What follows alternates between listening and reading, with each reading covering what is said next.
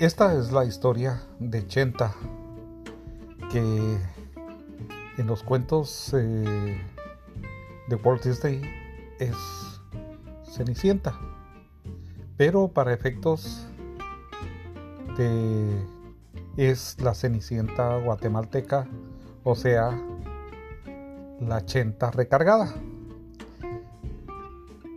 Es la historia de, de una niña que se queda sola, pero es, eh, es una niña de los barrios pobres de la ciudad capital.